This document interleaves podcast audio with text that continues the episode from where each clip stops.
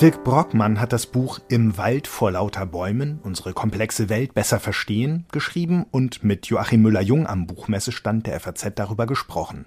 Eine Sonderfolge des Bücherpodcasts. Ja, herzlich willkommen. Alle zusammen hier am FAZ-Messestand. Wir sind voll besetzt, das ist toll. Sogar Doppelsitzbesetzung äh, hier nebeneinander. Ich, wir freuen uns, dass Sie gekommen sind. Mein Name ist Joachim Müller-Jung. Ich bin Ressortleiter Natur und Wissenschaft und im Feuilleton.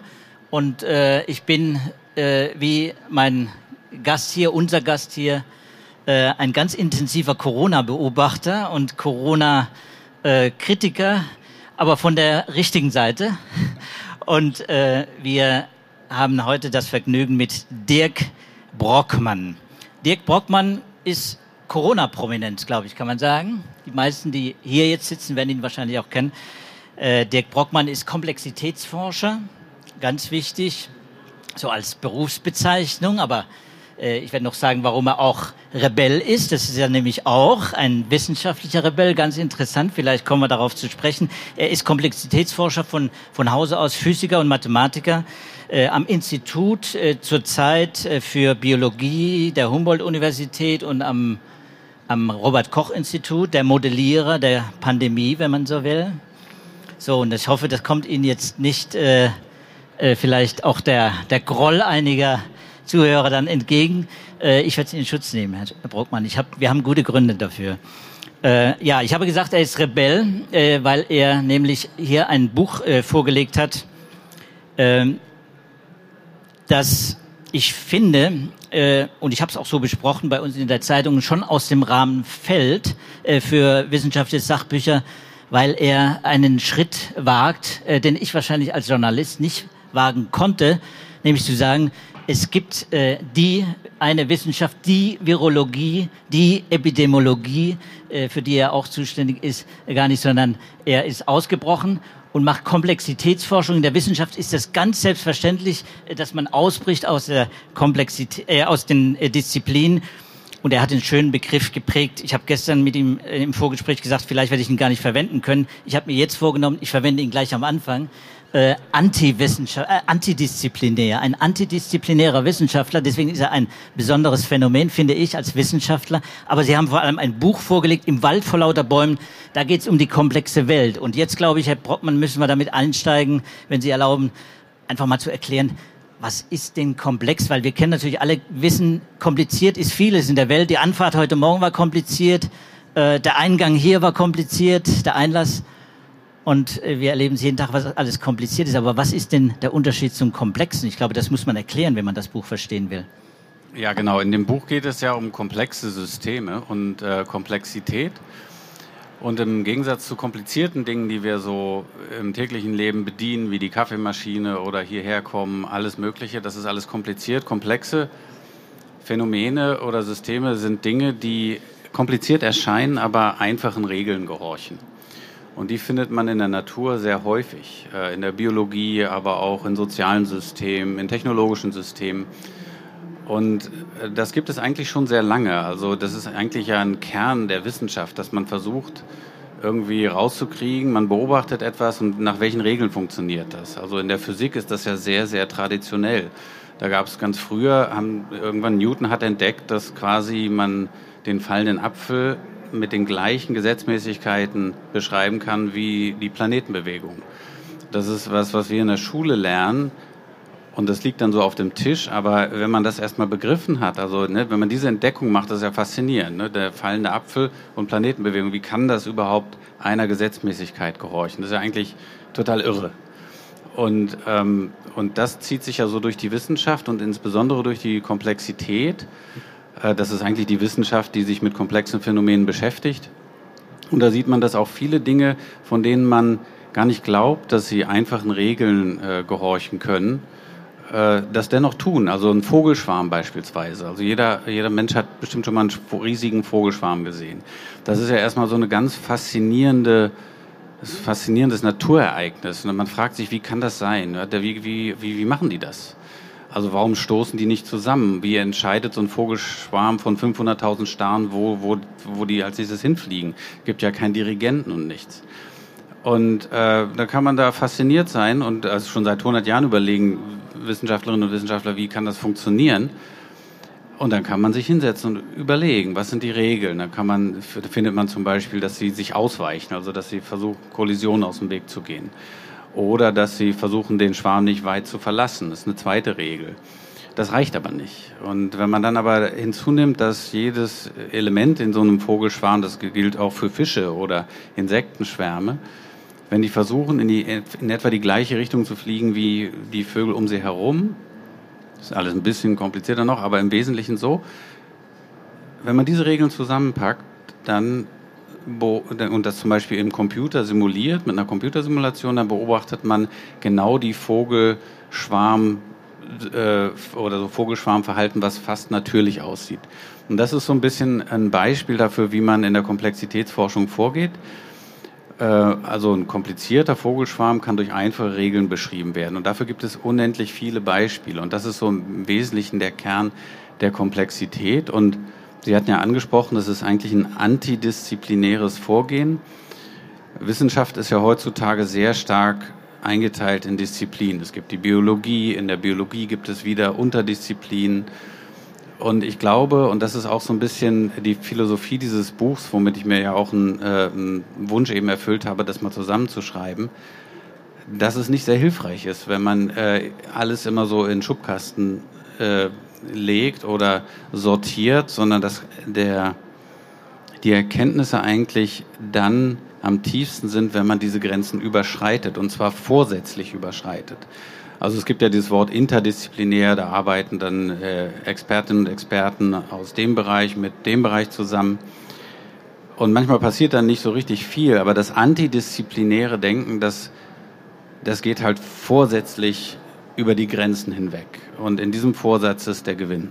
Und da ist, glaube ich, auch der Kern äh, dieses Buches, dass es nämlich diese Verbindung, die Linien, sagen Sie oft, die Linien herstellt, die Verbindung äh, zwischen den Disziplinen und, und dann uns eine, ja, man muss sagen, eine neue Perspektive bietet. Also äh, das ist wirklich ein Buch, das neue Perspektiven von uns verlangt, eben nicht das lineare Denken, nicht von A nach B, sondern zu wissen, dass wir es mit einer Netzwerkwelt zu tun haben. Das finde ich faszinierend. Das finden wahrscheinlich hier viele auch faszinierend.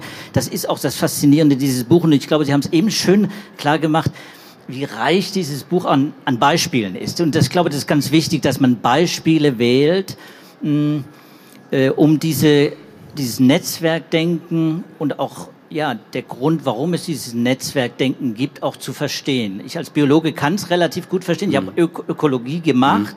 Mhm. Äh, ich kann es nachvollziehen und deswegen habe ich hier einige, einige äh, wirklich äh, Highlights drin, äh, die mich natürlich fasziniert haben, auch der, aus der Tierwelt. Äh, und äh, Sie haben schon die Schwärme genannt, Fischschwärme, Staren.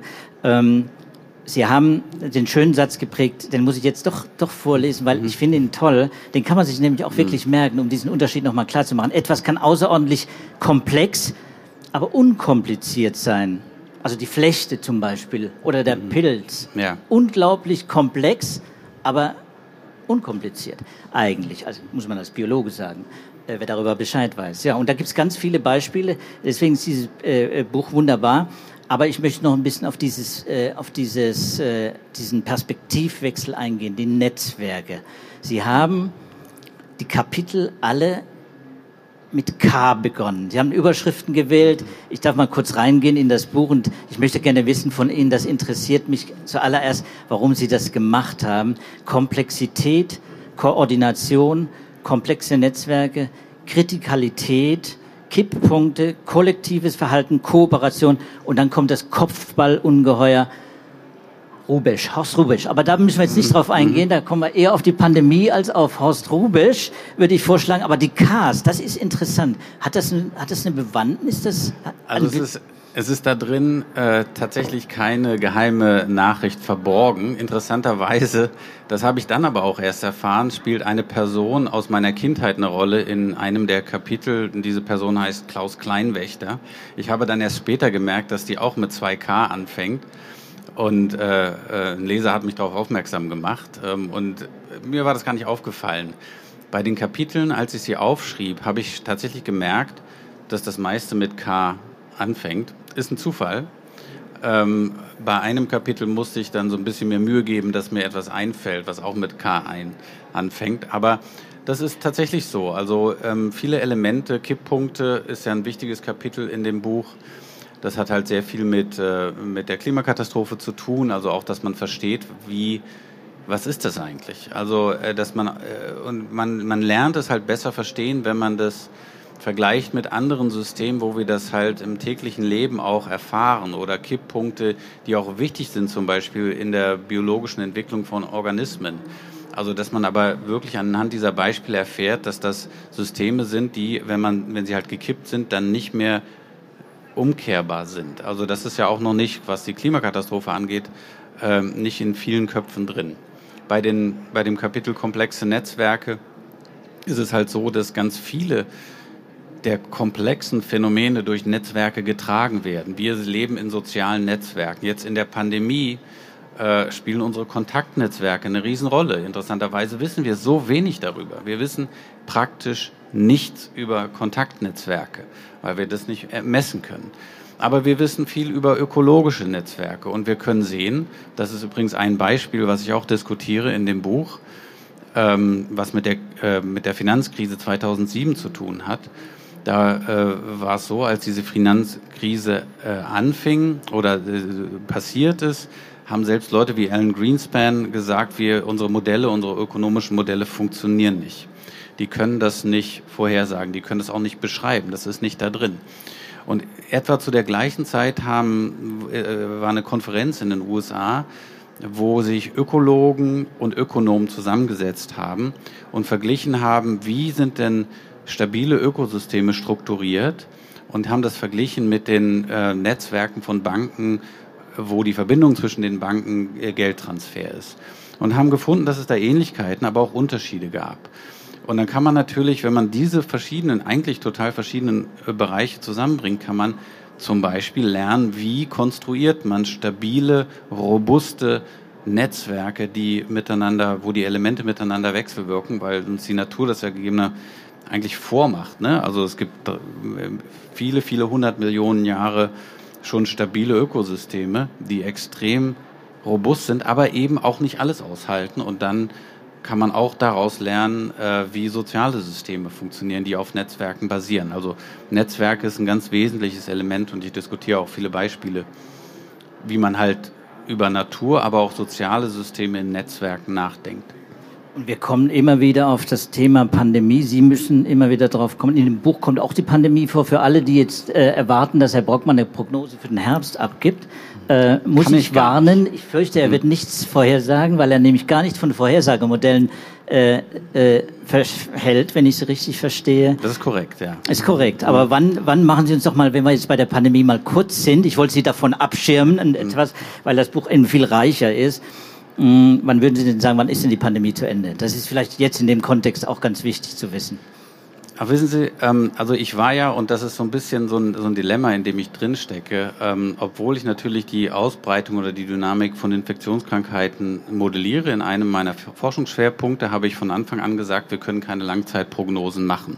Ist eigentlich etwas, was bekannt ist in der in diesem Wissenschaftszweig, aber äh, dennoch immer mal auch gemacht wird. Deshalb habe ich von Anfang an ke keine äh, Langzeitprognosen gemacht, was die Pandemie angeht, mache das auch immer noch nicht. Und es wird aber in dem Buch zum Beispiel diskutiert, warum das eigentlich gar nicht geht.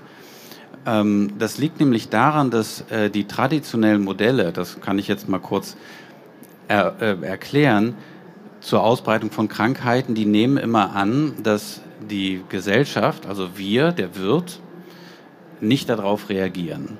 Und das mag halt für Masern und ähnliche äh, Krankheiten der Fall sein, dass wir da annehmen können, das Leben läuft so weiter. Aber bei einer Pandemie reagieren wir ja. Äh, wir reagieren individuell oder es gibt politische Maßnahmen oder es gibt äh, Corona-Müdigkeit. All diese Effekte hatte niemand auf dem Schirm. Das heißt, es gibt zwischen der Ausbreitung und der Reaktion von uns auf die Pandemie so eine Rückkopplung. Und die macht es halt nicht vorhersagbar. Also wenn jetzt zum Beispiel eine neue Variante käme, dann wären wir wieder, äh, vor, stünden wir vor etwas Neuem. Und dann müsste man wieder überlegen, was machen wir denn jetzt?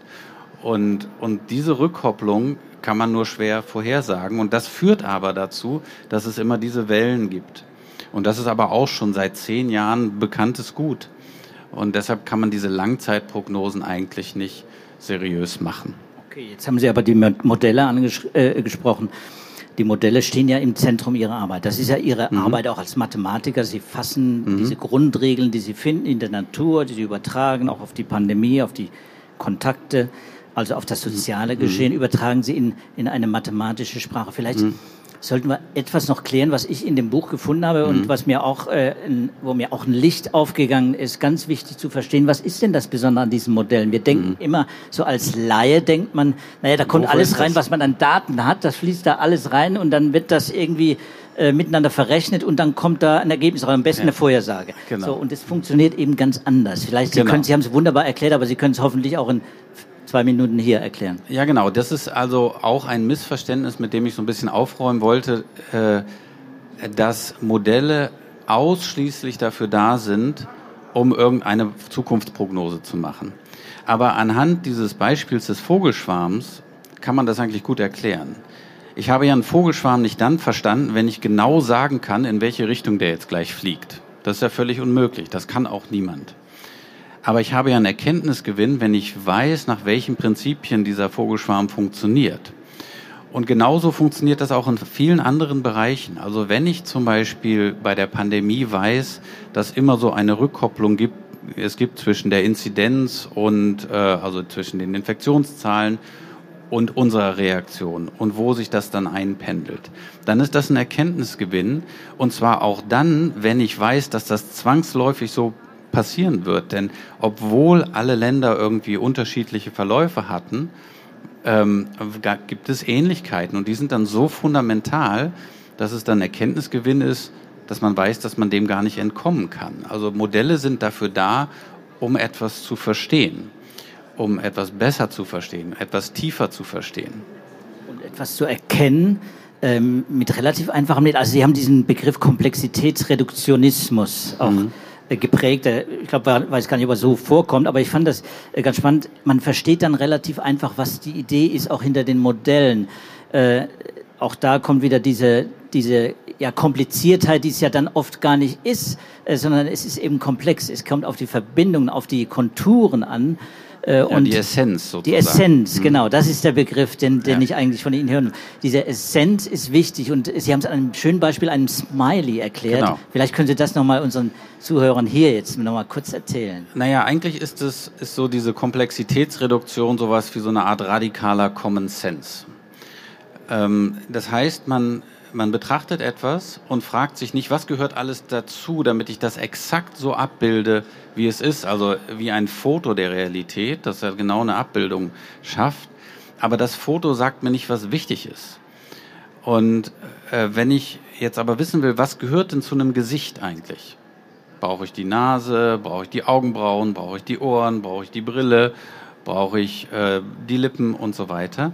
dann kann ich ja fragen, ab wann ist es eigentlich ein Gesicht? Und das habe ich an dem Smiley diskutiert, was ein Modell für ein Gesicht ist, weil es all das hat, was notwendig ist, damit ein Mensch erkennt, das soll jetzt ein Gesicht sein. Und es genau so funktionieren auch, funktioniert eigentlich unser Gehirn. Das ist eigentlich eine sehr natürliche Art und Weise, über Dinge nachzudenken oder sie wahrzunehmen, weil Kinder, die die ersten Gesichter malen, malen eben Smileys. Also sie malen halt das, was essentiell ist. Oder wenn man einer zweieinhalbjährigen ein Auto zeigt, dann, dann, dann nimmt die, das Kind das wahr, was wesentlich ist, nämlich die Räder und zum Beispiel das Geräusch. Äh, ne? Also diese, die elementaren Dinge, die das halt ähm, repräsentieren. Und in der Naturforschung ist es schon sehr wertvoll, wenn man irgendwie in einen Wald guckt und fragt, okay, das was gehört jetzt dazu? Also, oder ein Baum, ne? die verästelte Struktur zum Beispiel. Warum ist das so bei den Bäumen? Die sehen alle anders aus, sind alle unterschiedlich, alle individuell, aber sie sind alle so verästelt. Und wenn man diese Frage stellt, also sich nur auf diese Verästelung konzentriert, dann kann man beantworten, dass nämlich diese Bäume versuchen mit möglichst wenig Material möglichst viel Oberfläche zur Photosynthese zu generieren. Und dann hat man das verstanden. Ja, sehr schön. Und äh, wir haben, müssen leider schon zu Ende kommen, Herr Brockmann. Äh, wir haben noch so viele Themen hier. Ähm, wir haben es äh, hier ja nicht mit Wäldern zu tun, sondern wir haben hier und auch keine Bäume, sondern wir haben die Menschen. Ich darf in äh, ankündigen, wir können es jetzt gar nicht mehr besprechen. Äh, äh, aber das sollte man lesen, wenn man es wissen will. Äh, es geht nämlich nicht nur um Vogelschwärme und Wald und Bäume, sondern es geht eben auch um, äh, um Kooperation, um Kommunikation zwischen Menschen. Und das sind ganz wichtige Kapitel. Dafür allein, finde ich, lohnt es sich also die Meinungs- Bildung und die Ausbreitung von Meinungen in der Gesellschaft. Gerade heute jetzt in den Diskussionen, die, die aktuell laufen, ganz wichtig. Und das ist spannend, welche Rolle dann Mathematiker und, mhm. und Modellierer spielen können. Denn man kommt äh, dem wirklich auf die Spur und man kann da an diesem Kapitel über, über die Meinungsbildung und die Frage zum Beispiel, warum kommt es zur Radikalisierung in einer Gesellschaft, Extremismus, Phänomene, soziale Phänomene, äh, die mit Modellen auch äh, erstaunlich gut beschrieben werden können, also die dann auch validierbar mhm. sind. Allein deswegen würde ich sagen, gucken Sie rein in das Buch. Also ich äh, habe es gerne gelesen. Ich fand es äh, fantastisch. Äh, man wird sich auch sicher dran reiben an vielen Dingen. Gerade bei diesen sozialen Themen, ökonomische Themen haben immer äh, viel Reibungsfläche. Ich danke Ihnen, Herr Brockmann. Wir müssen hier abbrechen und ich hoffe, Sie finden viele Leser. Ich habe es gerne gelesen und wünsche Ihnen noch viel Erfolg hier auf der Buchmesse und mit dem Buch. Und ich Dankeschön. danke Ihnen, dass Sie zugehört haben. Ja, Dankeschön.